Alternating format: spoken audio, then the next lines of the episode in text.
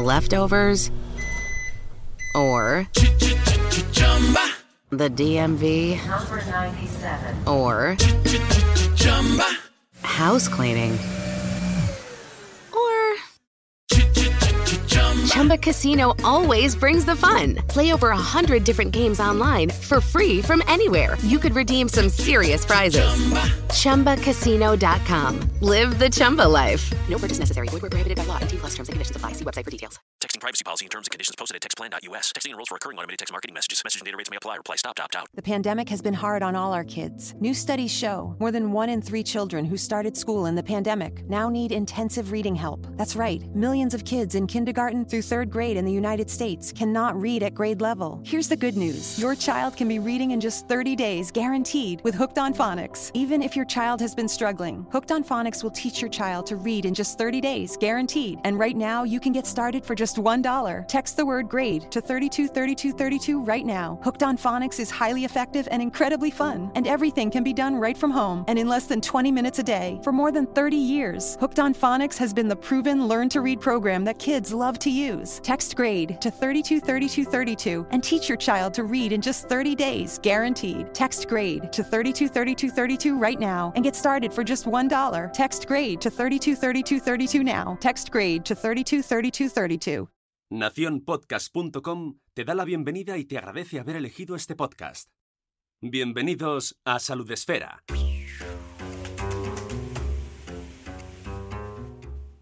Bienvenidos a un nuevo programa de Salud Espera. En este caso se trata de nuestro formato en dossier, es decir, grabado, no lo hacemos en directo como una vez al mes, porque nos traemos a un invitado con el cual queremos hablar en profundidad y quitarnos de encima estas cosas del directo para poder profundizar lo que se merecen. En este caso hablamos con Miguel Ángel Lurueña. Buenos días, Miguel Ángel, más conocido Hola, buenos días. como Gominolas de Petróleo. Sí, así es. Así es, así es. Y levanta la ceja, aunque no lo podéis ver, como diciendo, me vas a preguntar por este nombre. ¿A que sí? supongo, supongo. Porque, claro, Gominolas de Petróleo tiene su historia seguro. Sí, bueno, viene de un mito que fue muy conocido en los años 80, cuando yo era niño, que dice que las gominolas estaban hechas con petróleo. Eh, que se suma a otros mitos parecidos, como que eran muy famosos también en la época, como no comas chicles que se te pegan a las tripas, o bebete el zumo que se eleva las vitaminas. Yo creo que esos tres mitos eran los más difundidos por aquella época. Y bueno, este me pareció gracioso el nombre, me pareció curioso y que llama la atención. Gominolas de Petróleo, ¿dónde le podéis encontrar? Desde el 2011, que si no recuerdo mal, o, o Sí, me equivoco, sí, sí, no, desde del 2011. sí. y donde él nos habla sobre alimentación, sobre nutrición, sobre la industria alimentaria. Miguel Ángel es doctor por la Universidad de Salamanca, licenciado en Ciencia y Tecnología de los Alimentos por la Universidad de León e ingeniero técnico agrícola. ¿Qué de cosas has estudiado en la Universidad de Salamanca? ¿Pero te ha dado tiempo a tanto? Bueno, da tiempo y da tiempo a más. Lo que pasa que, bueno, pues ya con los años pues uno va teniendo una edad, bueno, no tampoco mucha, pero sí, hombre, esto se estudia así en un rato. nada más. No es cierto, no lo es. Eh, además, doctor, que con lo que cuesta hacer el doctorado, vamos, mis dieces. Pues mira, la verdad es que le cogí el gusto y tengo un amigo que empezó a estudiar medicina y yo le decía, pero esta carrera es muy larga, ¿cómo empiezas a estudiar esto? Y al final acabó antes que yo. Claro, porque has hecho Pero bueno, uno, sí, uno le va cogiendo el gusto a esto de los alimentos y al final, pues, eh, mira, al final sigues y sigues. No, no, eh, luego trabajaste en la Universidad de Salamanca como profesor. Esto, todo esto lo estoy leyendo en tu bio en el blog, en Gominolas de Petróleo, y realizaste diferentes proyectos de investigación, publicaste artículos en revistas científicas, que lo sigues haciendo, sigues publicando, o bueno, sigues divulgando y que ahí, ahí llegaremos ahora. Y más tarde trabajaste como autor de materiales docentes para el Ministerio de Educación. Vamos, que no te has aburrido. Ah, en la actualidad trabajas como consultor independiente. Esto me gusta mucho, lo de independiente, porque hay que remarcarlo, ¿no? Consultor independiente. Sí, bueno, quiero decir que trabajo por mi cuenta y, y que no me caso con nadie, vaya. No, no, hay que, hay que decirlo. Para empresas alimentarias. Y hace, entre paréntesis, pone análisis sensorial y asesoramiento científico-tecnológico. Ahora nos explicarás en qué consiste esto. E imparte charlas y cursos relacionados con los alimentos. Y encima tendrás vida personal y te dará tiempo a, a- a vivir. Pues no mucho, la verdad. Duermo cada vez menos. Pues mira, tengo dos hijas pequeñas y, y bueno, pues me queda. Quiero dedicarles tiempo, obviamente, a mi familia y a mi pareja, claro. Y bueno, pues tengo cada vez menos tiempo para hacer otros proyectos que, profesionales que me gustaría hacer. Que bueno, es ahora porque quiero hacer un pequeño paréntesis, o he querido hacer un pequeño paréntesis en esta faceta de mi vida profesional. Y bueno, pero a medida que las eh, niñas van creciendo, pues claro, cada vez le voy dedicando más, más tiempo al, trabajo. Claro, eso para todos los que nos escuchan que tienen niños pequeños ya te entendemos mucho. Además, eres divulgador científico, de hecho, por eso te conocemos en concreto, porque nosotros nos pasamos mucho tiempo en las redes sociales y eh, pues estáis ahí, ahora mismo es un momento de oro en la divulgación científica, Miguel Ángel, yo no sé si tú lo ves así. Sí, desde luego que sí. Esperemos que no sea una burbuja y que la cosa continúe. Sí, cuando yo empecé, pues en el año 2011, la verdad es que éramos pocos. Ya había gente haciendo esto muchos años atrás que, bueno, nos sirvieron también como referentes y nos siguen sirviendo como referentes. Y bueno, yo me animé un poco por circunstancias de la vida, porque, bueno, hubo un paréntesis en mi vida profesional y también pues quería continuar enseñando, quería continuar aprendiendo y me parecía una forma muy interesante de hacerlo. Por aquel entonces los blogs estaban muy de moda, hoy están, parece que están un poco de capa caída. Y bueno, pero no es así, no es así, hay que resucitarlos. Digo, parece. Es que me río porque... Veo tu eso- cara que pones. Sí, bueno, la gente no, no- no- no nos ve, pero es que nosotros en- llevamos la comunidad de Madrefera, la de Salud de Esfera, y ahora hemos abierto otra de blogs y creadores de contenido de, esa, de gastronomía, Sabor Esfera. Y llevo escuchando que los blogs han muerto desde antes de sacar Madresfera. ¿eh? No, no, no, yo me niego, me niego a aceptarlo. No, digo que parece, parece, Parece. que están de capa caída, no, pero desde luego. Porque al final te vas a buscar Sí. el blog.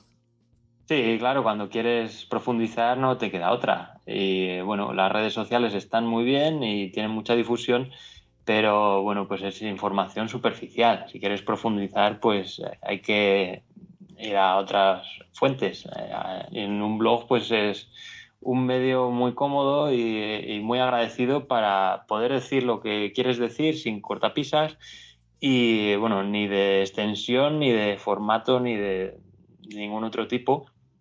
Y bueno, pues ahí es donde yo me explayo con artículos que cada vez vinieron a ser cada vez más largos. Empecé haciendo artículos semanales de, bueno, pues igual 500 palabras y acabé haciendo artículos mensuales de 5.000 palabras. Ostras.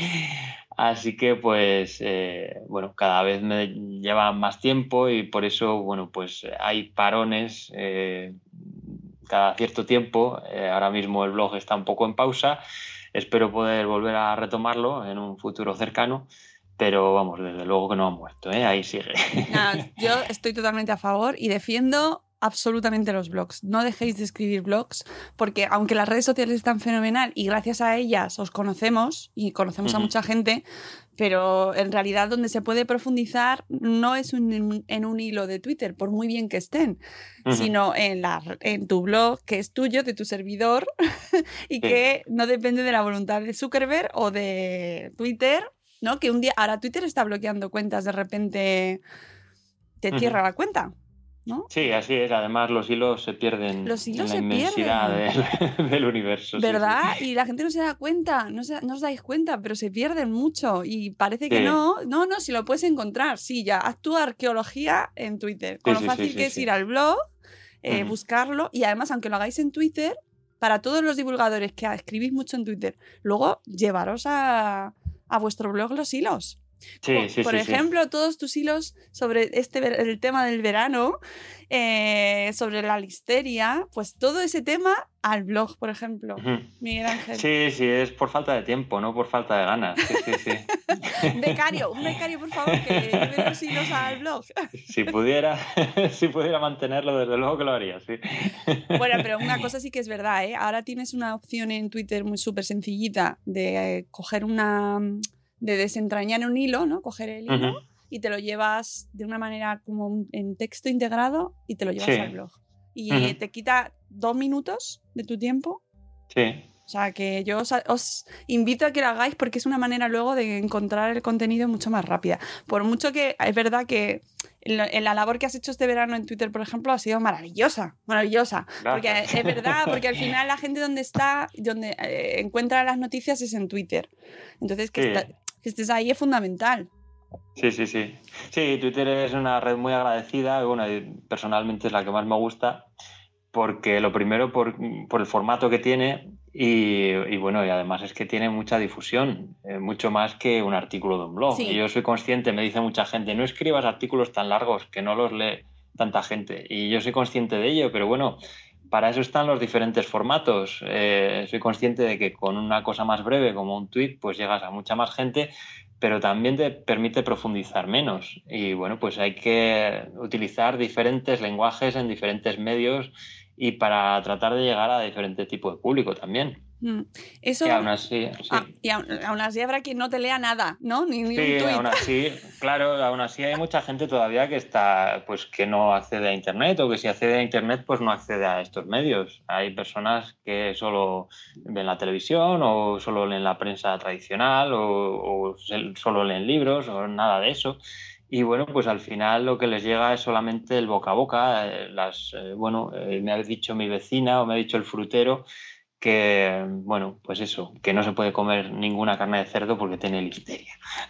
Sí, sí. eh, y además eh, es mucho más común de lo que pensamos. Eh, ahora, vosotros los que estáis escuchando este podcast, a lo mejor estáis más relacionados con el mundo de las redes y la tecnología, pero cuando sales de esta burbuja en la que vivimos, un poco más tecnológica, y a lo mejor coges un taxi un día, te encuentras con que tu taxista está convencido de que no puede tomar naranjas de, Mm. de Sudáfrica, por ejemplo. A mí me contó el otro día una historia fantástica porque la había leído en internet.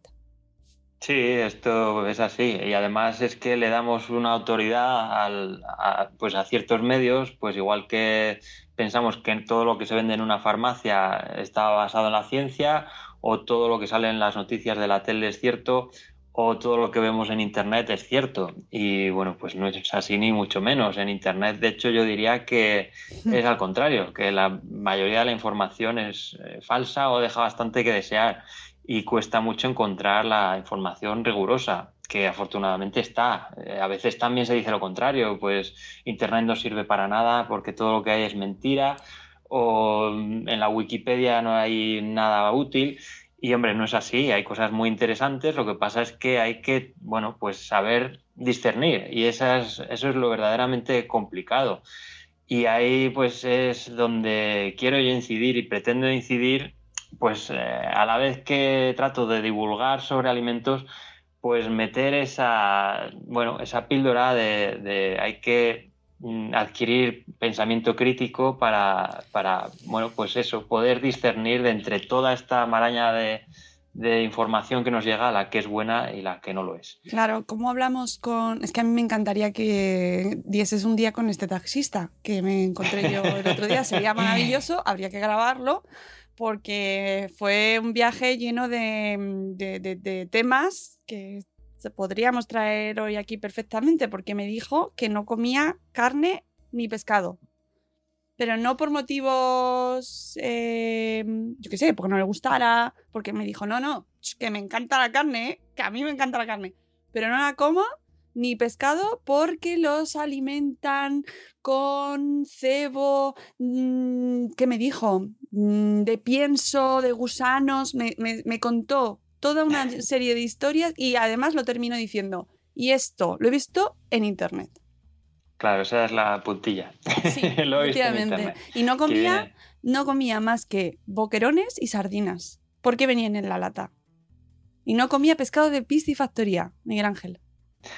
Pues sí, hay mucha gente que, bueno, tiene ideas erróneas. Eh, bueno, si alguien no quiere comer pescado o carne por los motivos que sea, pues me refiero a motivos éticos o, bueno, o de salud o lo que sea, pues eh, muy bien, es una opción respetable, pero siempre que sepa realmente lo que está haciendo. Desde luego no hay motivos para evitar el consumo de carne o de pescado basándose en miedos como eso, como que contengan hormonas, eh, antibióticos y estas cosas, porque no es así. Es verdad que para criar animales pues se utilizan eh, pues antibióticos, por ejemplo, medicamentos, en los casos en los que es necesario, igual que cuando, bueno, pues tú mismo enfermas y tienes que tomar antibióticos. Pues esto es lo que se hace con los animales.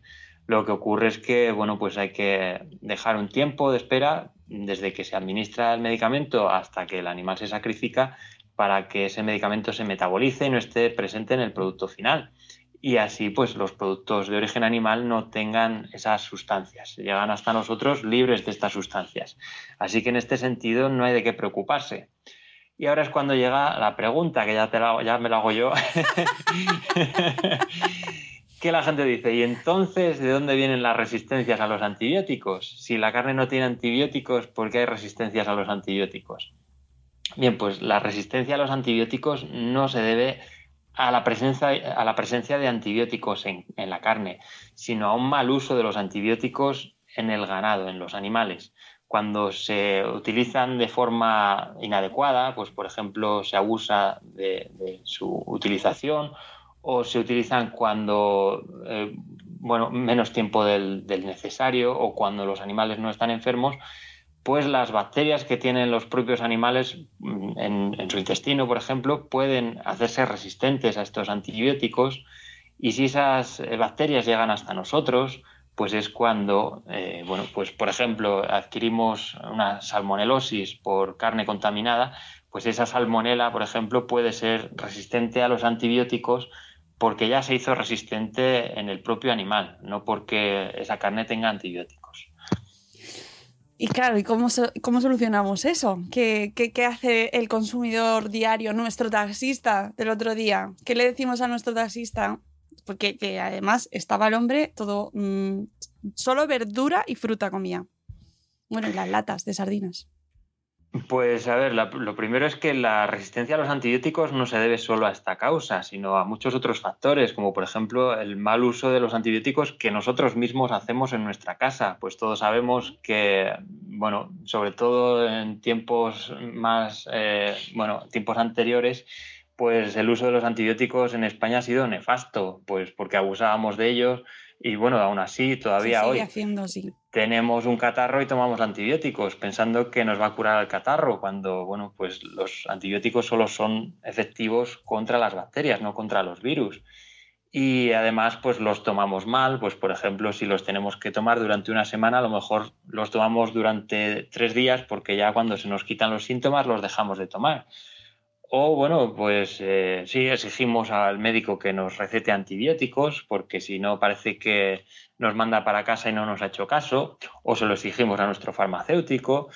Y bueno, pues lo mismo ocurre en, el, ganado, pues hay veterinarios afortunadamente cada vez menos, o ganaderos también afortunadamente cada vez menos, que administran mal los antibióticos.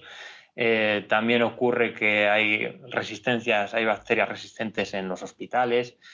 Y, bueno, pues al final todo eso pues es eh, la causa de, las resistencias a los antibióticos que tiene una difícil solución y de hecho es un problema que preocupa mucho a las autoridades sanitarias.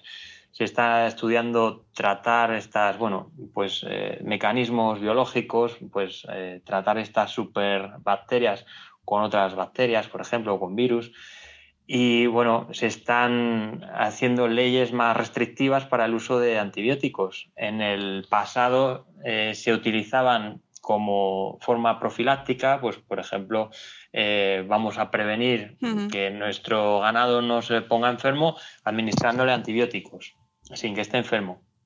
Y bueno, pues eso es un factor de riesgo para crear eh, resistencias a los antibióticos ahora se están tomando mucho más en serio estos temas y se está restringiendo este uso y se están dedicando solamente los antibióticos para tratar enfermedades, no para prevenirlas. O sea, que si nos escucha nuestro taxista, que no tiene que tener tan problema en, tomar carne y pescado. Por ese sentido. No, desde luego que no. Ya digo que los, eh, bueno, los análisis, lo que se hacen análisis todos los años en, en todos los países de la Unión Europea y lo que nos dicen los resultados es que la carne y el pescado están libres de antibióticos y de sustancias de medicamentos veterinarios en una altísima proporción, pues cerca del 90, bueno, más del 99% de los, de los alimentos analizados están libres de, medicamentos. Bueno, y además tú mm, hablas desde, como hemos dicho antes, trabajas como consultor independiente para empresas alimentarias, con lo cual tienes que estar al tanto de cómo se analizan los alimentos antes de que salgan al consumo, ¿no? Antes de que salgan al mercado. O sea, es decir, hablas desde la experiencia. Así es, bueno, se toman, bueno, yo no me dedico tanto al control, a estos controles, a este tipo de controles, pero bueno, sí eh, os puedo explicar cómo funciona. Lo que se hace es, pues, eh, bueno, lo primero, prevenir. Eh, la, base de, la seguridad alimentaria está en la prevención. parece que existe la idea de que mm, tiene que haber un inspector en cada, en cada fábrica y tiene que analizarse cada uno de los alimentos que comemos para que sean seguros y esto, bueno, lo primero es que sería imposible hacerlo así. Y lo segundo es que tampoco hace falta que sea así para que los alimentos sean inocuos.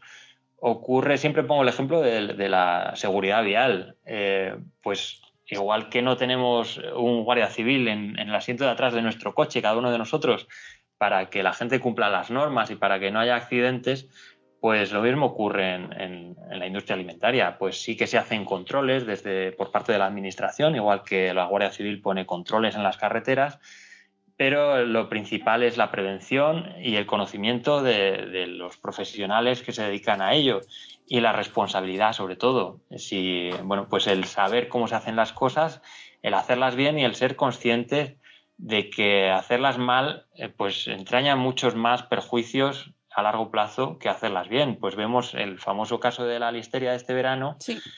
Pues eh, bueno, parece ser eh, profesionales, muy poco profesionales por lo que parece, y muy irresponsables, que al parecer se han saltado todas las normas a la torera. Y bueno, pues vemos las consecuencias, el cierre de la empresa, eh, más de 200 personas afectadas, tres personas fallecidas, varios abortos. Eh, trabajadores en la calle y los responsables, pues previsiblemente, bueno, en la cárcel, que ya, ya los han metido en la cárcel, a espera de juicio. Y bueno, pues estas consecuencias, aparte del miedo que genera en la sociedad, no solo hacia los productos de una empresa, sino hacia toda una serie de productos y aún más hacia toda la empresa, hacia toda la industria alimentaria en general. Pues vemos ahora la carne mechada es un producto maldito igual que lo comenzó a ser el aceite de colza en los años 80, que 30 o 40 casi años después, pues sigue siendo un, un, alimento maldito en España, cuando en realidad es un alimento saludable que se consume habitualmente en el resto de Europa. Sí que tú este verano has hecho horas extra con el tema de la listeria, eh, pero vamos. Pues mira, escribí justo un artículo para. Colaboro con la revista Consumer Eroski, que es una revista que me parece muy interesante. Bueno, desde, desde el principio de su existencia es una revista interesante de divulgación en materia de alimentación y por eso colaboro con ellos principalmente. Y escribí un artículo sobre la listeria eh, antes de irme de vacaciones y antes, justo antes de, este caso, porque eh, hubo un, brote de listeriosis en el Reino Unido que afectó a los hospitales y hubo nueve fallecidos, si no recuerdo mal. Y había habido previamente otros brotes, bueno, se, van, se iban sucediendo los brotes de listeriosis.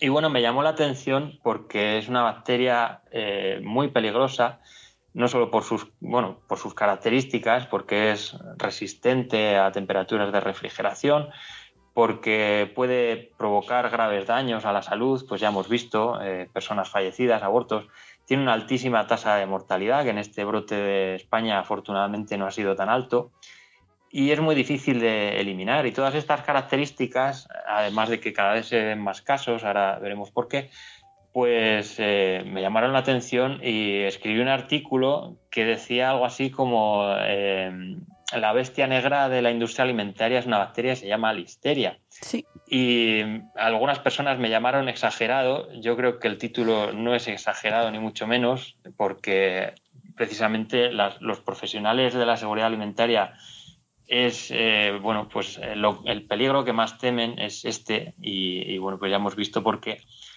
y justo cuando se publicó este artículo pues fue cuando se sucedió bueno estaba desarrollándose el brote de, de España y luego pues eh, todo el caso me pilló de vacaciones estuve intentando ponerme al día intentando intentando poner a la gente al día bueno nos- me pilló a mí de vacaciones y a media España y entre ellos a algunos mm, políticos también Sí, Suele pasar, ¿eh? Suele pasar, qué casualidad.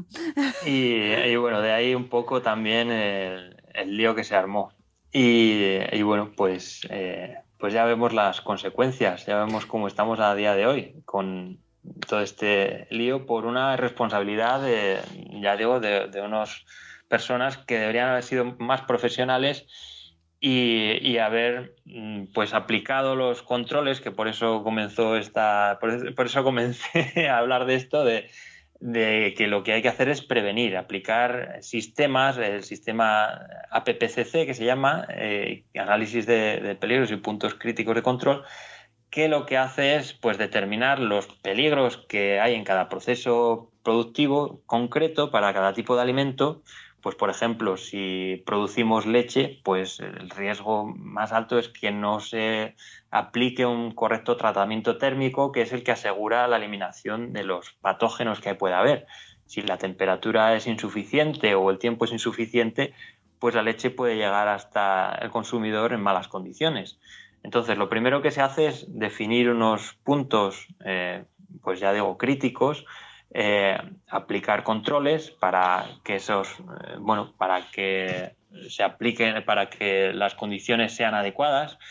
Y luego sí se verifica que, que eso se ha llevado a cabo correctamente con análisis. Se hacen análisis a medida que se elabora el producto y se hacen análisis finales del producto terminado. Pero eso es una parte más, eso no es eh, la parte más importante, digamos, que es con la que solo nos solemos quedar como cuando somos consumidores. Mm. Eh, pues eso, el que hay que hacer análisis para que todo esté bien. El análisis es, digamos, pues una verificación de que todo está bien. El, lo- el trabajo hay que hacerlo antes.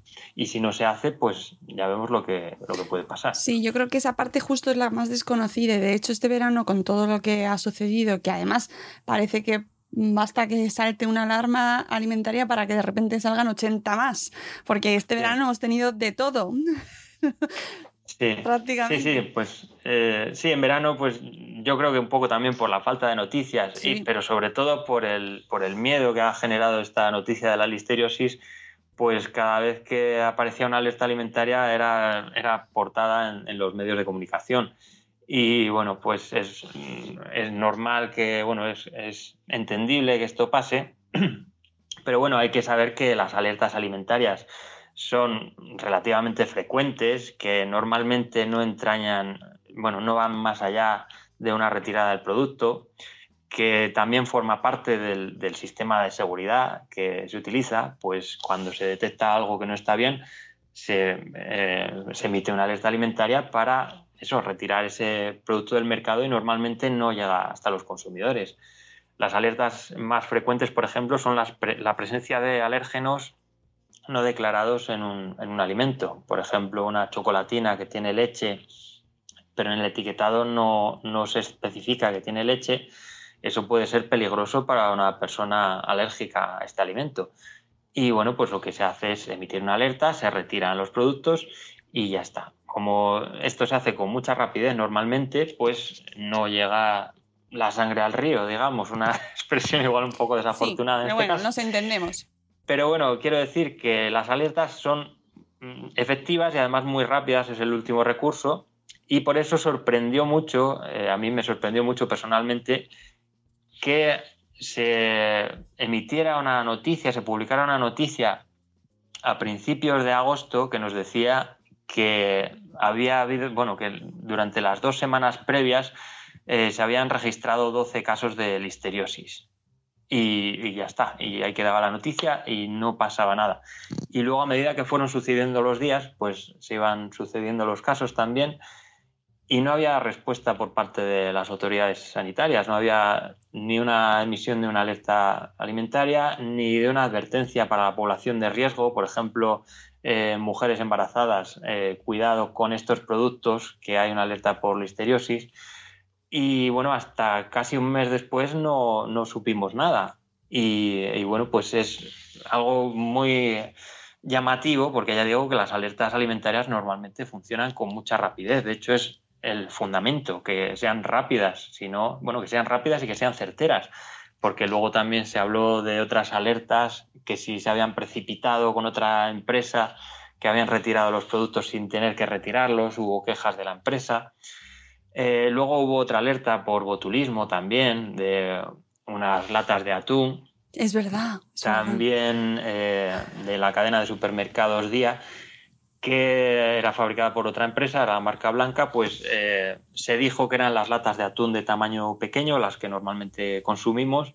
En realidad era una lata de atún de tamaño grande, de 900 gramos, y además había sido solo una lata. Eh, la empresa retiró el producto, hizo análisis y lo que dijo es que solo había sido aquella lata y que lo más probable era que hubiera sido debido a una mala manipulación en casa porque el resto de los productos del mismo lote no estaban afectados. Aún así, pues eh, bueno, la alarma surgió, la,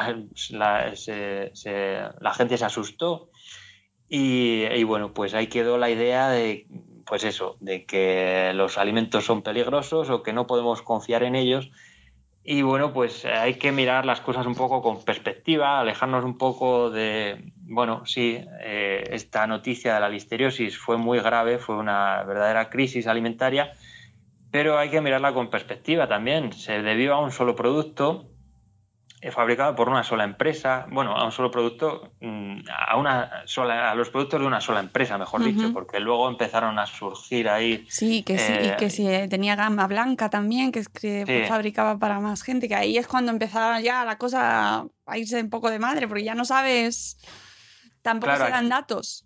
Aquí es que se hicieron las cosas tan mal que sí, luego se supo que la empresa fabricaba productos que no tenía declarados, que los vendía bueno, bajo cuerda y estas cosas. Y bueno, pues era una detrás de otra, una detrás de otra y al final, claro, era pues ir sumando más a, a toda la, el miedo y, el, y la sorpresa que, que había por, esta, por este tema. Pero bueno, ya digo que hay que mirarlo con perspectiva, que solamente se debía a una empresa. Obviamente eh, hay otras empresas que hacen las cosas mal, cada vez menos, afortunadamente. Ahí están las autoridades para controlarlo y para que así no ocurra. Y también hay accidentes, pero obviamente esto es inevitable, igual que hay accidentes de coche, aunque vayamos circulando bien con nuestro coche y estas cosas. Y eso va a seguir sucediendo. Y de aquí a unos años, pues habrá otro caso que nos, que nos alerte o que nos alarme, seguramente. Lo que hay que tener en cuenta es que en, general los alimentos son seguros, solo hay que ver pues que nos alimentamos todos los días. En España somos 47 millones de personas, todos nos alimentamos todos los días, o la mayoría de nosotros, y varias veces al día comemos infinidad de productos y bueno, y aquí estamos y no enfermamos por ello. Si los alimentos fueran peligrosos, pues estaríamos enfermos todos los días. Y no es así. Otra cosa es que sean insanos o que, o que hagamos malas elecciones, pero eso es otra cosa diferente. Los productos son seguros, es decir, no tienen contaminantes que puedan enfermarnos. Otra cosa es que sus ingredientes sean adecuados o no, es decir, que tengan mucha cantidad de azúcares o de grasas de mala calidad, pero ese es otro tema diferente. Claro, eso ya es lo que elegimos nosotros, ¿no? Pero dentro de ese tema de las elecciones también tiene mucho que ver lo que nos, lo que nos venden en esos alimentos, ¿no? Porque eh, tenemos alimentos funcionales, tenemos superalimentos, tenemos alimentos detox. Es decir, que las elecciones a veces también vienen muy influidas por lo que nos dice la industria que deberíamos comer. Así es, desde luego. Sí, sí, sí, totalmente. Pues estamos muy confundidos en este aspecto, pues porque la información que nos llega, eh, pues está distorsionada en la mayor parte de los casos.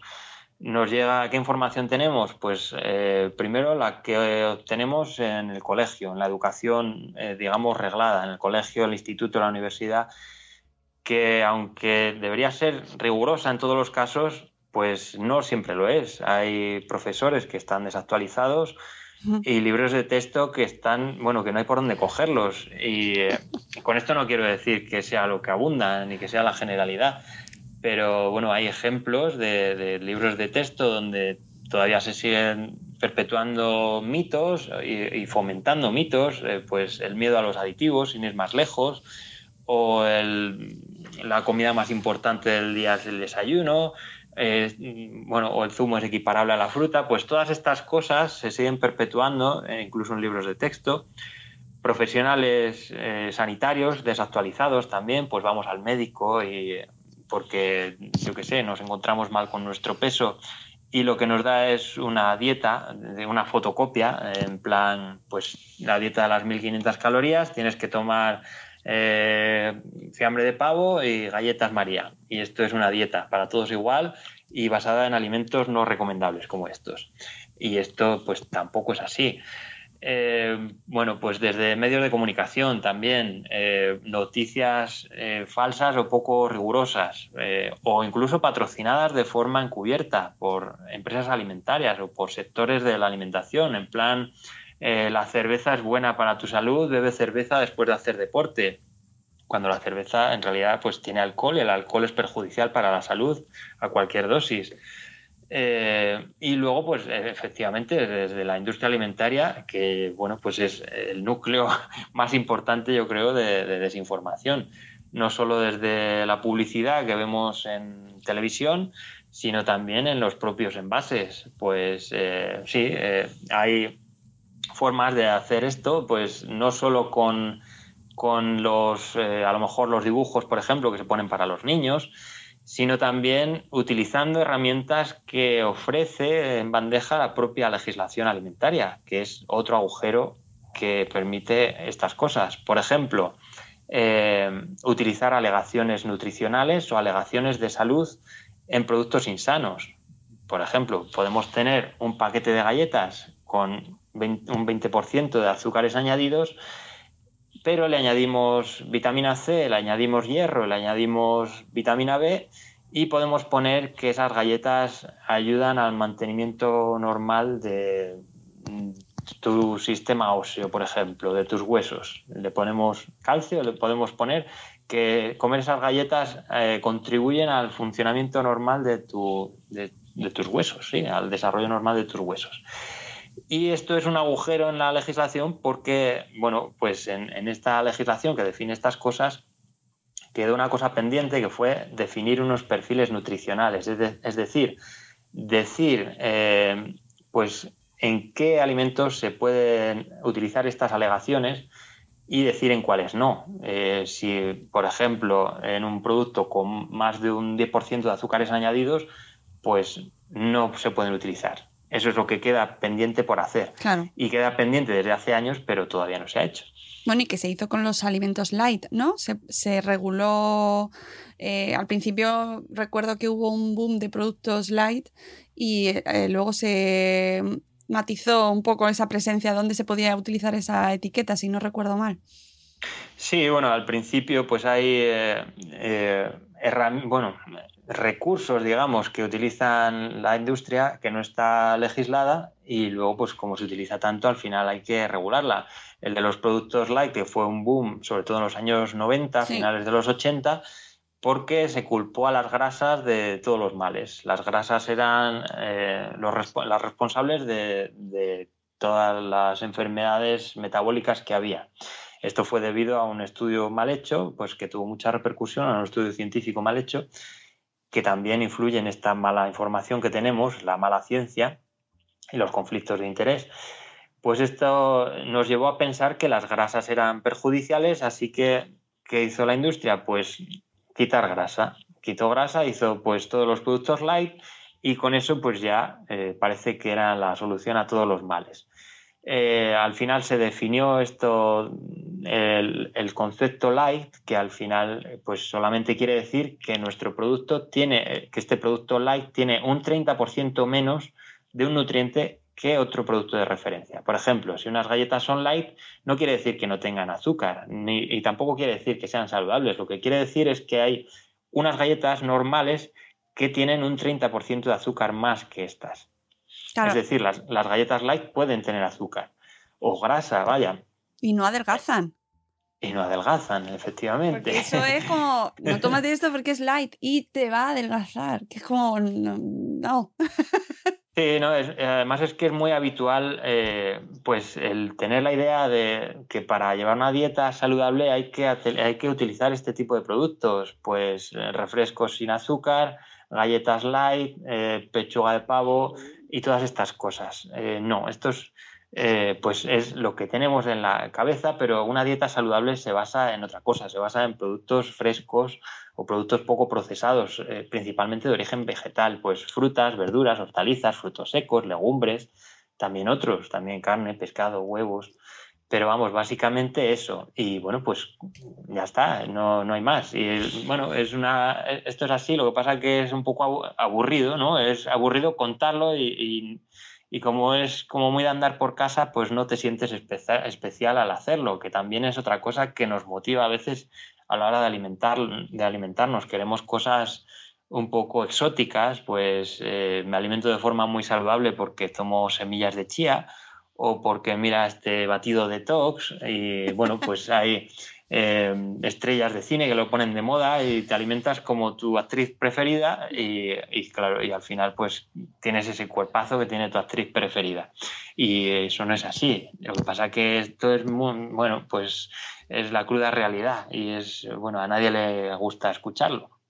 Claro, y además sí. está permitido, porque a mí eso es lo, y yo creo que a mucha gente es lo que más nos, nos confunde, ¿no? Y es esos agujeros de la legislación que permiten un montón de marcas de batidos eh, promocionarse en todas partes públicamente, incluso patrocinar eh, equipos de deporte, que a mí me fascina eso, eh, vendiendo um, propiedades casi místicas, religiosas prácticamente, ¿no? Que vas a llevar una vida mejor.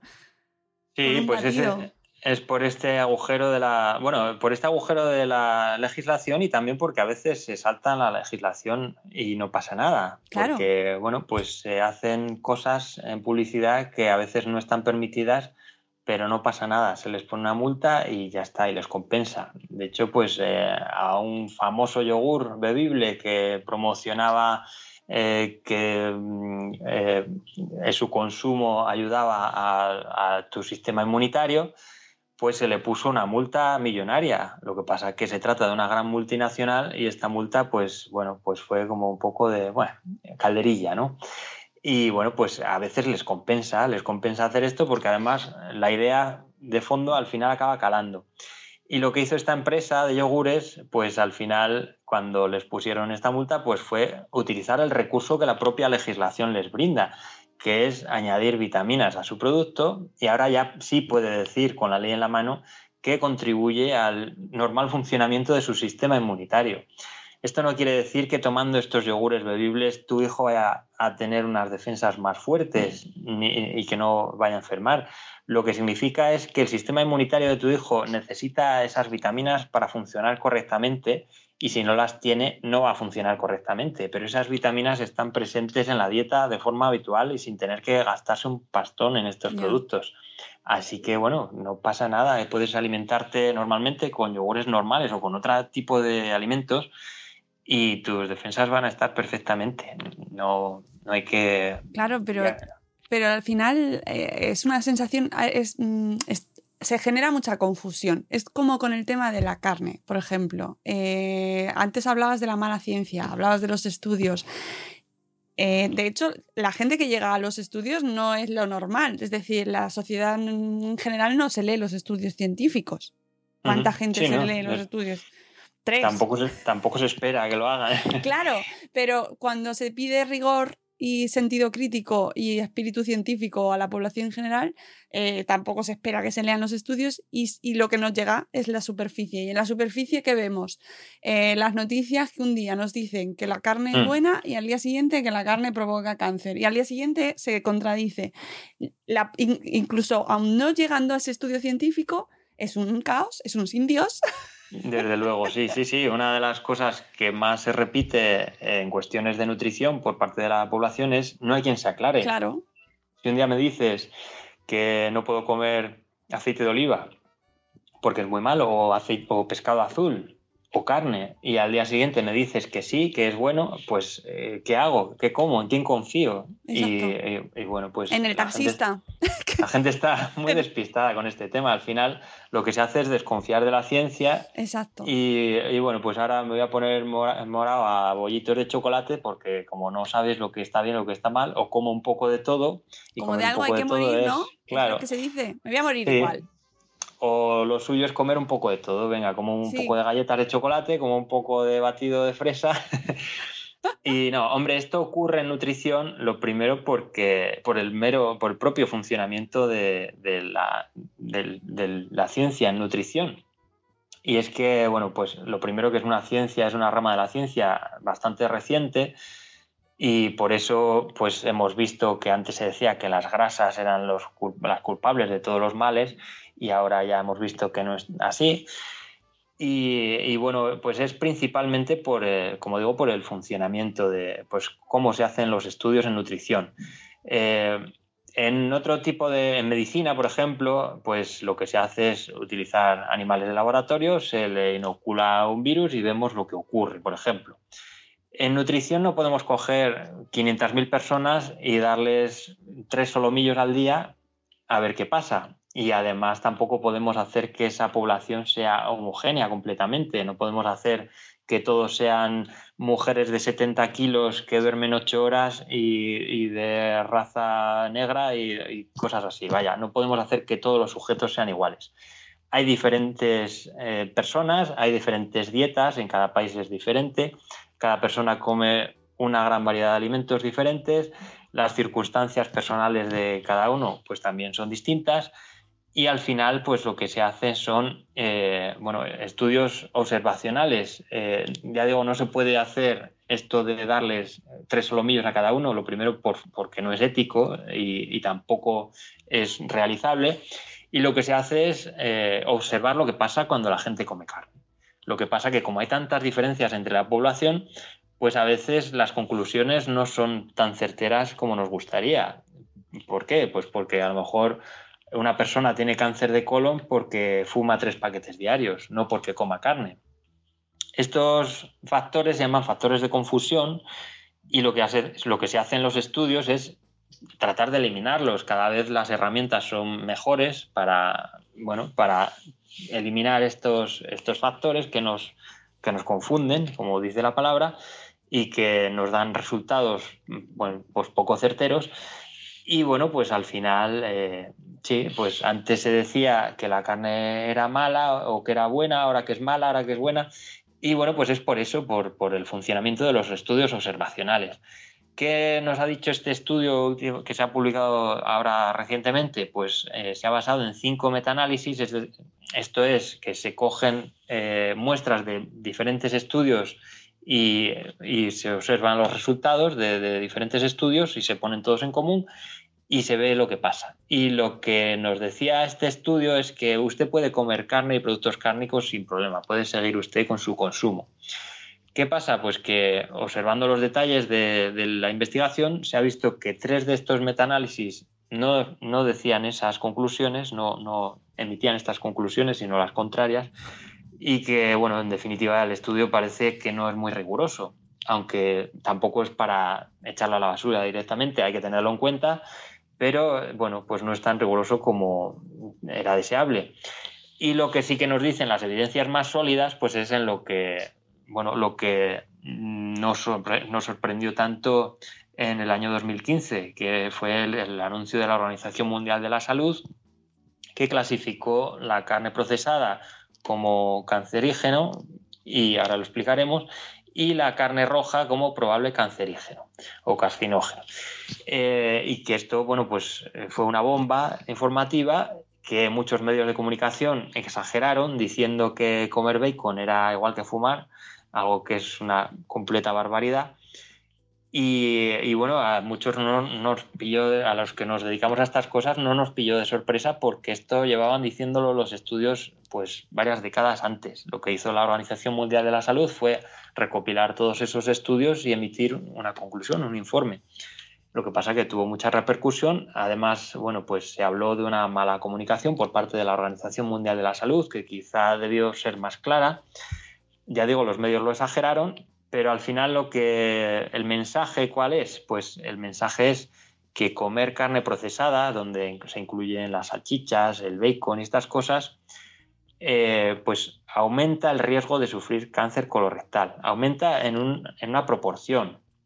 Es decir, si una persona tiene tendencia a sufrir cáncer colorectal, pues comer estos productos va a hacer que su, que su eh, probabilidad de sufrir esta enfermedad sea mayor, que su probabilidad aumente en un, en un porcentaje concreto, pues en un 8% creo recordar. Esto no quiere decir que si comemos bacon vamos a sufrir cáncer irremediablemente, igual que si fumamos un cigarro no vamos a sufrir cáncer de pulmón irremediablemente.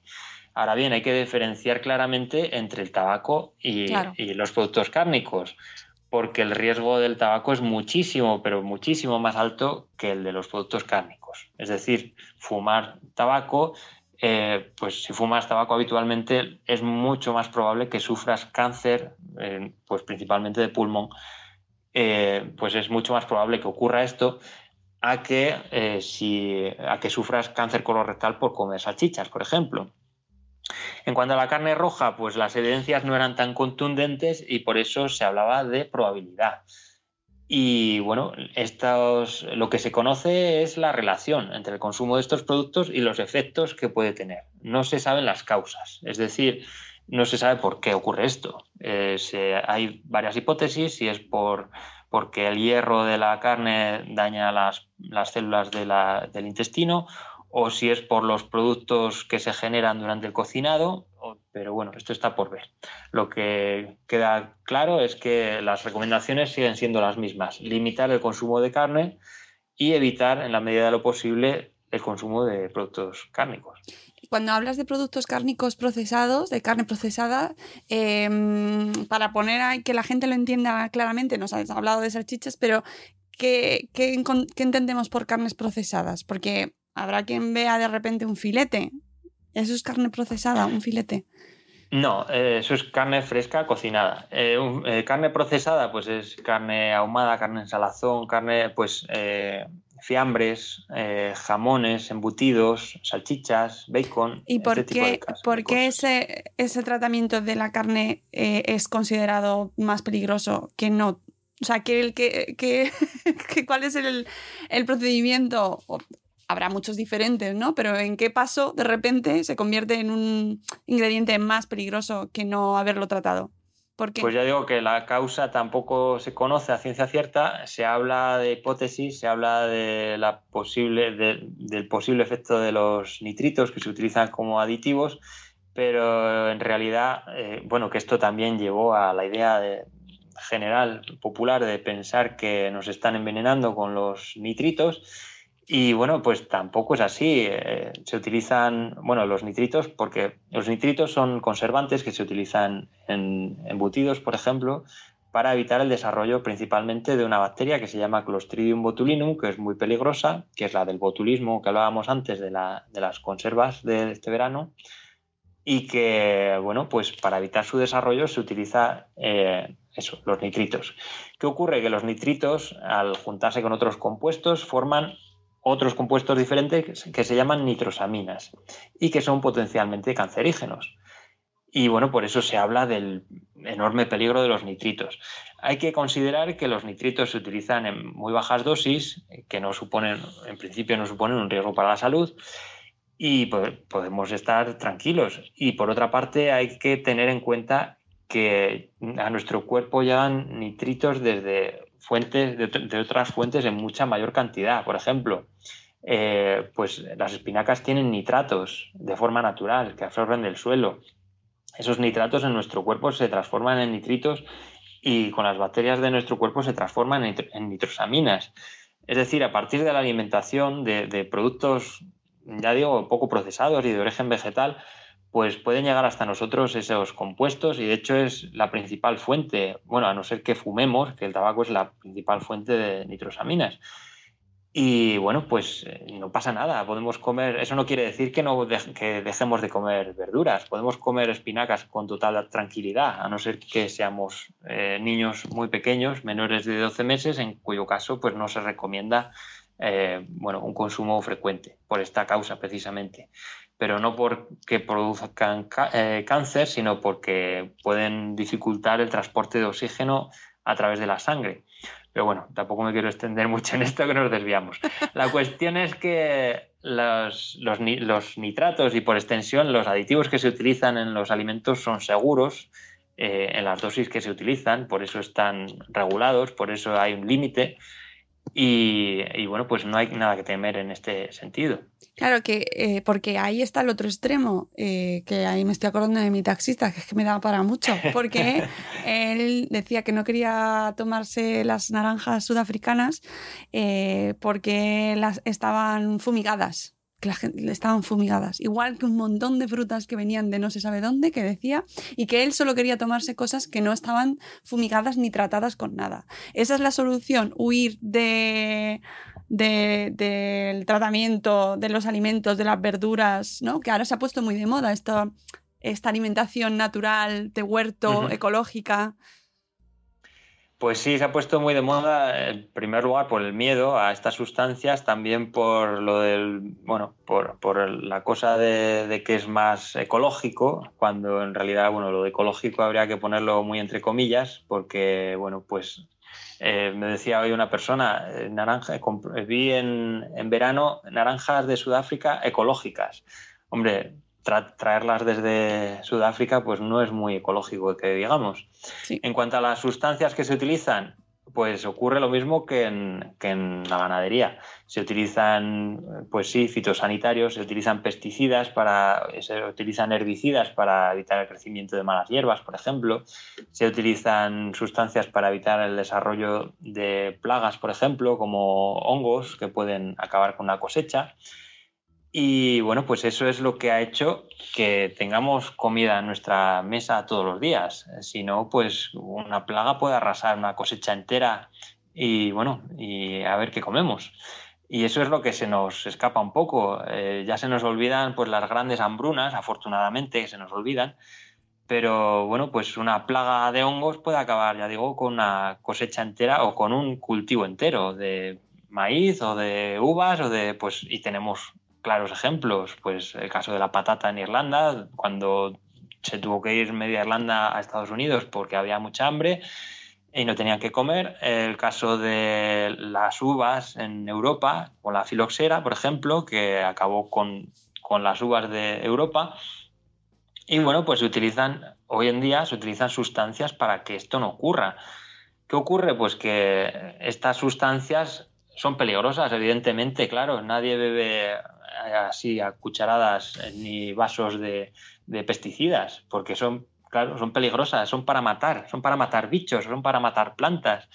Lo que ocurre es que se utilizan en cantidades que no, bueno, que luego no estén presentes en el producto final, es decir, desde que se administran en la cosecha hasta que esos productos llegan hasta nuestra mesa, pues la planta los metaboliza, se evaporan, se volatilizan y en, el producto final no están presentes. ¿Qué ocurre? Pues que, bueno, pues hay otros sistemas productivos donde se limitan estos productos, pues como el sistema ecológico, por ejemplo. ¿Qué dice la legislación ecológica? Eh, pues que para poder poner este sello en un producto eh, no se pueden utilizar productos de síntesis, no se pueden utilizar fitosanitarios de síntesis. Es decir, tienen que ser de origen natural. Y aquí ya nos encontramos con un problema, y es que esta legislación se basa en la falacia naturalista, que es la idea errónea de pensar que una sustancia es más beneficiosa por el simple hecho de ser natural o que no es perjudicial por el simple hecho de ser natural y por contraposición, una sustancia es peligrosa por el mero, por el mero hecho de ser de síntesis, cuando en realidad no es así. Si sintetizamos ácido cítrico en un laboratorio es exactamente igual que el ácido cítrico de un limón, aunque sea sintético. Es decir, las propiedades de una sustancia no dependen de su origen, sino de su composición y de su estructura química. Y bueno, la peligrosidad pues debe basarse en estudios y no en su origen, en estudios de lo que ocurre con ella sobre nuestro organismo. Y bueno, pues así se definen dosis de empleo, se define la peligrosidad de las sustancias. Eh, bueno, mm, hay sustancias que se utilizan en, en, agricultura convencional, sí, en las naranjas se utilizan, pues se cubren con ceras, por ejemplo, para que duren más tiempo y para hacerlas más bonitas también, pero bueno, esto es secundario. Y se cubren con antifúngicos también, sí, para que esta naranja la podamos comprar y nos dure pues 15 días en, nuestro, en nuestra casa y, no nos, a los dos días no le salga ese moho verde característico de las naranjas. ¿Qué ocurre? Pues que aquí nos encontramos con un conflicto, porque por una parte queremos fruta bonita, queremos fruta que dure mucho tiempo, queremos tener naranjas todo el año, y por otra parte nos encontramos con que eso es imposible. Eso es imposible de hacer si no utilizamos invernaderos, si no utilizamos eh, pues el desarrollo de nuevas semillas, si no utilizamos fitosanitarios, porque bueno, sí, la producción ecológica, bueno, ecológica, digo ecológica bien, no la ecológica entre comillas de solo utilizamos estas cosillas porque nos parece que son mejores. Lo ecológico bien, sí, yo a mí también me gusta la naturaleza, soy el primero que defiende la sostenibilidad y, el medio ambiente, pero hombre, basándonos en, cosas, ¿no? En cosas de verdad, no en, no en, supersticiones. Sí, y que tenga seguridad alimentaria, ¿no? Que luego nos encontramos un gusanito y, esa, y por Dios, la que se lía. También, hombre, bueno, no pasa nada porque haya un gusano, aunque sea muy uh. escandaloso, bueno, en principio. Pero bueno, la cuestión es que sí, se utilizan sustancias y, bueno, pues eh, eso no quiere decir que los productos sean inseguros, porque no lo son. Y eso tampoco quiere decir que en el sistema ecológico no se utilicen, porque sí que se permiten. Lo que ocurre es que las que se permiten son, el, el catálogo es mucho más reducido, el número de sustancias es más reducido y además son productos, pues eso, eh, de origen natural. Claro, pero se da la contradicción de que exigimos a los alimentos procesados o, que provienen de la industria, vamos a llamar tradicional, el etiquetado, los permisos, ¿no? Una serie, pues lo normal, y luego, sin embargo, vas a una granja y compras eh, alimentos sin ningún tipo de etiquetado, sin, sin verificar nada, es decir, porque son, se supone que son naturales, ¿no? Mm. Sí, pues tenemos esta idea en la cabeza de que lo natural es mejor y ya se ha encargado la industria de, fomentarlo además, que nos vende cada vez más pues eh, la etiqueta natural, que bueno, hilando con lo de la etiqueta light, que antes no estaba regulada y ahora sí, pues la etiqueta natural no está regulada, lo que nos dice, eh, bueno, aparece en la legislación, pero no con el uso que se le da, con otro uso, bueno, no vamos a entrar en ello para no eh, liarnos más, pero vamos, que el uso que se le da no está regulado en la legislación. Es decir, tú puedes ponerle a tu producto la palabra natural y así pues vende más, porque nos gusta pensar, asociamos ciertas ideas con esa palabra, pues asociamos a, una idea bucólica que nunca existió, de un pasado maravilloso en el que no había enfermedades, en el que todo el mundo estaba más sano y se comía mejor y ese pasado solo está en nuestra cabeza, porque antes había muchas más enfermedades, pues eh, brucelosis, tifus, eh, fiebre tifoidea, eh, pues hay enfermedades que ya ni nos suenan, afortunadamente, y que ya no están entre nosotros, pues gracias a los controles que se utilizan, al control del ganado, por ejemplo, al uso de aditivos, en el menor de los casos, porque los aditivos no se utilizan principalmente para asegurar la calidad de los, bueno, para, con fines de seguridad alimentaria, sino con otros usos, si quieres luego hablamos de ello. Pero vamos, que ahora comemos de forma mucho más segura que antes y eh, aunque los alimentos no sean tan naturales o, tan o ese concepto de lo que tenemos como natural pero claro, lo que dices, eh, pues vamos al ganadero que ordeña la leche y nos la da directamente ordeñada. Y así ya pues comemos leche cruda, bebemos leche cruda, ¿no? Que también se puso de moda hace dos años el beber leche cruda. Hombre, pues la leche cruda, la leche sin tratar, entraña riesgos para la salud. Listeria, sin ir más lejos, puede estar presente, una bacteria, ya hemos dicho, muy peligrosa, que se elimina pues tratando esa leche eh, con un tratamiento térmico, es decir, lo que se hace en una industria alimentaria, en una industria láctea. Lo que se hace es simplemente calentar esa leche y envasarla, no se hace más. Eh, bueno, tenemos la idea de que en esas fábricas se hacen cosas extrañas. Bueno, se normaliza la cantidad de grasa también, para que bueno, tengamos siempre la misma cantidad de grasa y no varíe a lo largo del año. Pero no se hace más, no se le añaden ni se le quitan otras cosas. Claro, la, pasteurización que tantas alegrías nos da, ahora de repente le estamos rechazándola. Sí, y sí, y tenemos la idea, pues sí, eh, nuestro vecino que nos da huevos de casa, eh, nuestro primo que nos da setas que ha cogido en el bosque. Y bueno, pues todos esos productos, eh, sí, son muy naturales, también las bacterias son muy naturales. si no se controles para verificar si esas setas eh, si entre esas setas no hay una amanita faloides, por ejemplo, o si esos huevos no tienen salmonela, pues bueno, lo que estamos haciendo es jugar a la ruleta rusa. Oye, antes de, fíjate, se nos ha pasado la hora, lo de los aditivos. El tema de los aditivos me interesa mucho, porque ahora también se ha puesto muy de moda. Sin aditivos, se vende todo sin aditivos. ¿Qué pasa con los aditivos? Pues eh, esto eh, hila con esta idea de lo natural, de se nos, eh, bueno, si ya teníamos miedo a estas sustancias extrañas, entre comillas, pues desde la propia industria se nos ha fomentado esta idea y lo que se nos vende es natural, sin aditivos, sin colorantes, sin conservantes, lo que se llama etiqueta limpia.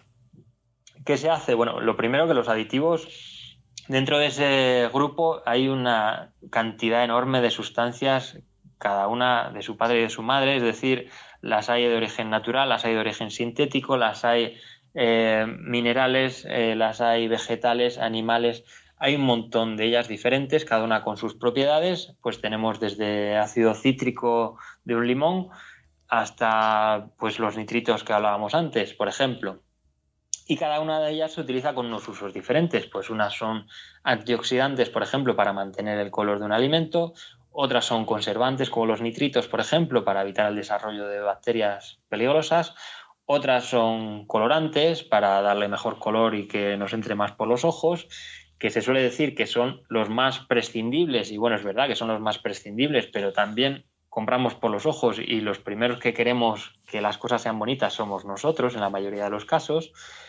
Y aquí nos encontramos otra vez con el conflicto de queremos que las cosas duren mucho tiempo, sean muy bonitas, pero que no tengan aditivos. ¿Y esto cómo lo hacemos entonces?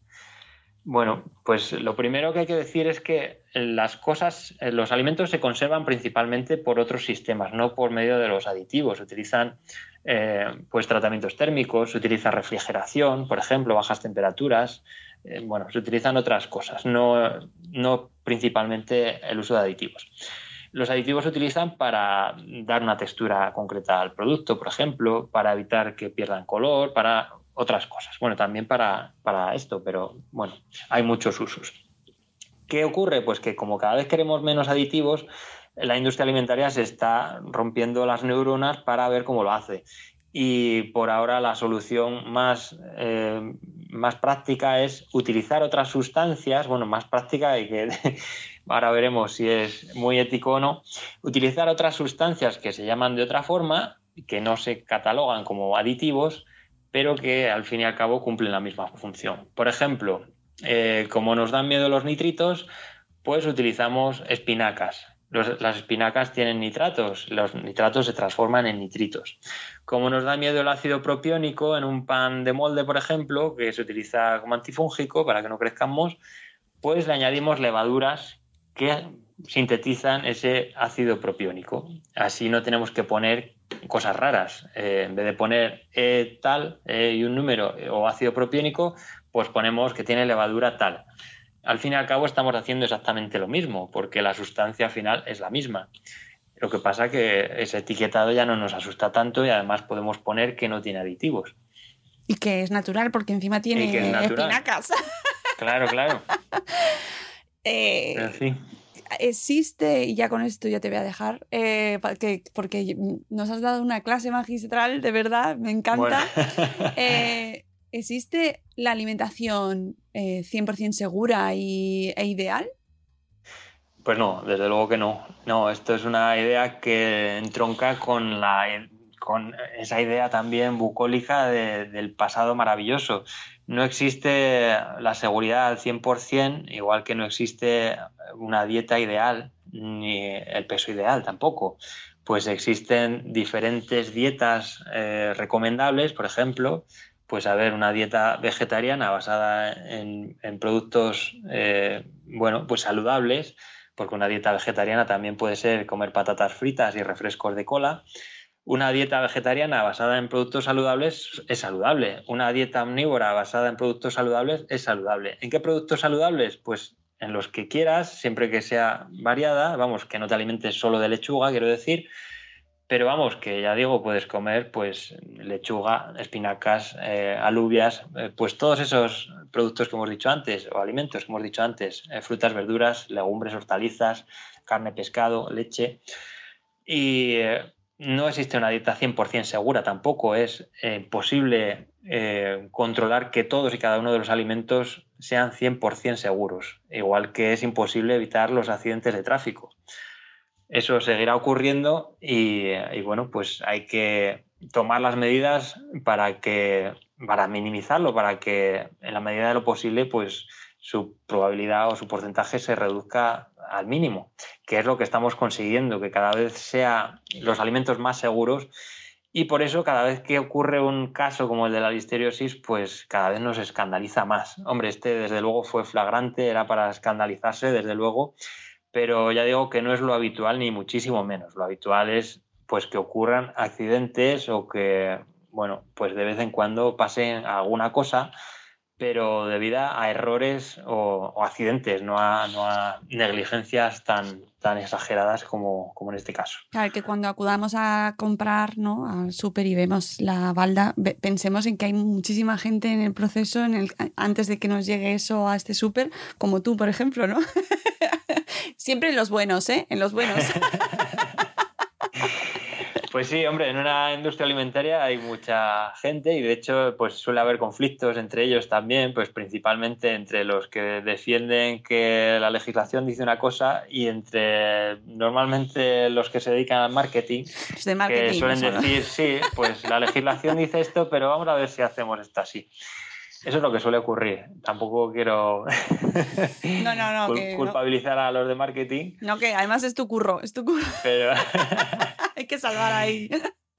Bueno, yo me dedico cada vez más a, a, a, estos temas de divulgación, escribir artículos y estas cosas. Cada vez ocupa más parte de mi tiempo. También es porque me atrae mucho más. Y lo otro, pues cada vez lo voy dejando un poco más de lado, aunque sigo haciendo cosas pero bueno. Había, te, me, quería acordarme de un libro eh, que leí el año pasado, o hace, salió hace un par de años, que era, eh, no sé si lo leíste, era sobre los secretos de, de, la, de la, industria alimentaria, era de, de, un tipo francés. Sí, sí. Lo sí. recuerdas, ¿verdad? Es que ahora sí. no recuerdo el título. Eh, lo, lo, leíste, lo llegaste a ver, porque mm. era muy escandaloso, me refiero. Contaba momentos delicados de la industria alimentaria. Sí leí algún artículo en la prensa, extractos del libro y entrevistas al autor, que, bueno, la verdad que con pinzas, lo cogí con pinzas y no leí el libro porque, bueno, ¿cómo decirlo? Suavemente. Prefiero emplear mi tiempo en leer libros más interesantes. Y bueno, pues la verdad que no le, no le doy mucha credibilidad a lo que ahí se contaba. Claro, lo que pasa es que eso llega ese libro y muchas noticias con bulos y mitos y tal. ¿Qué hacemos para la población general? Aparte de recomendar tu blog, por favor, eh, de Petróleo, eso muy importante y seguirte en Twitter. Que, que, ya de verdad que con esto sí que sí.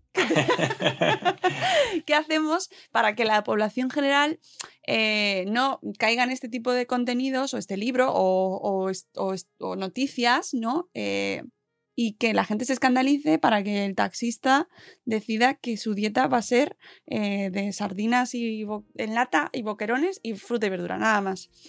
Pues es muy complicado que la gente adquiera eso, un criterio, porque ya vemos que estamos rodeados de información poco rigurosa y que tenemos ideas un poco erróneas en la cabeza.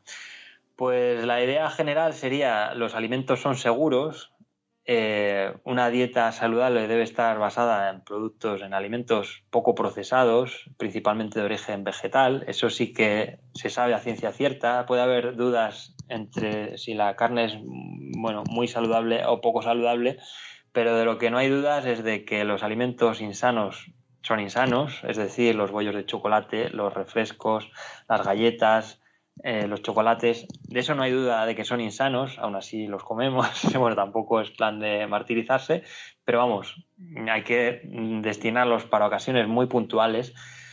Eh, tampoco hay duda de que los alimentos saludables lo son, es decir, pues frutas, verduras, lo que he dicho antes. Y como norma general, bueno, norma, eh, lo que siempre digo como, bueno, un poco de brújula es que si algo es demasiado bonito para parecer verdad es que probablemente no lo sea. Si pues hace poco que nos han dicho que hay un tratamiento que eh, no recuerdo cómo era el titular, que mm, solucionaba el Alzheimer o pues eh, hombre, pues esto ha sido un plumazo, estos titulares eh, hay que tomarlos con, hay que cogerlos con pinzas y tomarlos con mucha precaución. Porque sí, luego nos acostumbramos a ver titulares de que cada día se cura el cáncer en los periódicos y, eso no acaba de llegar. Y al final pues nos desesperamos, las personas que están enfermas se desesperan, eh, se acaba desconfiando de las noticias y de la ciencia en general. Y bueno pues las cosas no son tan fáciles como a veces nos las pintan ni tan drásticas como a veces nos las pintan, la realidad es mucho más compleja, hay muchos tonos de gris y bueno, pues hay que matizar, no se puede uno quedar con esos titulares tan sensacionalistas. Así que bueno, pues eso, como norma general, bueno, no, me gusta decir como norma general porque parece que estoy pontificando, pero vamos, eh, yo lo que diría es eso, que eh, cuidado con los titulares tremendistas y, y bueno, pues tomarlos con prudencia. Vale, todo con cautela y que, no nos creamos eh, productos milagrosos, ¿no? Como esto del limón en ayunas y que, que, que, cala, cala muchísimo, cala de una manera súper profunda en la sociedad. Claro, queremos soluciones sencillas a problemas complejos y eso no existe. Y además, ahora, además de tu blog, eh, tienes canal de YouTube también, ¿eh? O sea que también os invito a que le sigáis en el canal de YouTube y, y además tienes en tu blog todas tus intervenciones en la radio, has salido en la tele, estás cada vez más, más famoso. Pues mira, lo de YouTube me propuse hacer un canal y, al final solo tengo tiempo para poner mis intervenciones en la radio, pero bueno, eh, tengo previsto hacer mm, vídeos exclusivos de típicos de YouTube, no intervenciones por ahí ni charlas. Muy bien. Esto, los hilos de los hilos de Twitter en YouTube. Si es que lo tenéis, si lo tienes hecho. lo tienes hecho, Miguel Ángel. Si se pudiera comprar el tiempo, me compraba. hacer el hilo y luego al blog y luego a YouTube. Sí, sí, sí. bueno, ya no te robo más tiempo. De, muchísimas gracias, creo que ha sido súper interesante, hemos aprendido un montón. Yo espero que la audiencia se quede con las ideas principales. Le tenéis en Twitter como Gominolas de Petróleo, súper accesible y podéis leerle muy a menudo eh, también en su blog, escucharle en medios de comunicación. Esperamos escucharte en otra ocasión pronto por aquí, Miguel Ángel. Muchísimas gracias y sigue divulgando por favor. Muchas gracias. Bueno, por ahora el libro está solo en intención de, ¿no? Me vale, me vale. que lo hablamos como si lo estuviera acabando ya, no, no. Es la intención de escribirlo. Bueno, de aquí, de aquí saldrá, ya verás. Vendrás a presentarlo, seguro. Pues eh, cuando queráis. Bueno, encantado y muchas gracias. Nada, y a, la audiencia, pues nada, que nos escuchamos en directo, ya sabéis, una vez al mes en Salud Esfera y de vez en cuando os regalamos estos dosieres para que completéis la información y se lo mandéis a vuestro taxista cuando os encontréis uno como el mío, que yo no sé si le volveré a ver, pero de verdad, qué regalo de la vida que me dio. Gracias a todos, gracias Miguel Ángel, hasta luego, adiós. Gracias.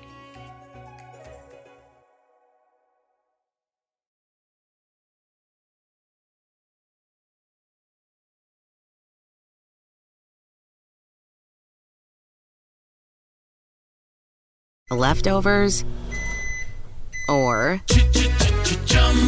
the DMV, or house cleaning, Chumba Casino always brings the fun. Play over a hundred different games online for free from anywhere. You could redeem some serious prizes. Chumba. ChumbaCasino.com. Live the Chumba life. No purchase necessary. Void where prohibited by law. T plus terms and conditions apply. See website for details. Texting privacy policy and terms and conditions posted at textplan.us. Texting enrolls for recurring automated text marketing messages. Message and data rates may apply. Reply stop to opt out. The pandemic has been hard on all our kids. New studies show more than one in three children who started school in the pandemic now need intensive reading help. That's right, millions of kids in kindergarten through third grade in the United States cannot read at grade level. Here's the good news your child can be reading in just 30 days, guaranteed, with Hooked on Phonics. Even if your child has been struggling, Hooked on Phonics will teach your child to read in just 30 days, guaranteed. And right now, you can get started for just $1. Text the word grade to 323232 right now. Hooked on Phonics is highly effective and incredibly fun, and everything can be done right from home and in less than 20 minutes a day. For more than 30 years, Hooked on Phonics has been the proven learn to read program that kids love to use. Text grade to 323232 and teach your child to read in just 30 days, guaranteed. Text grade to 323232 right now and get started for just $1. Text grade to 323232 now. Text grade to 323232.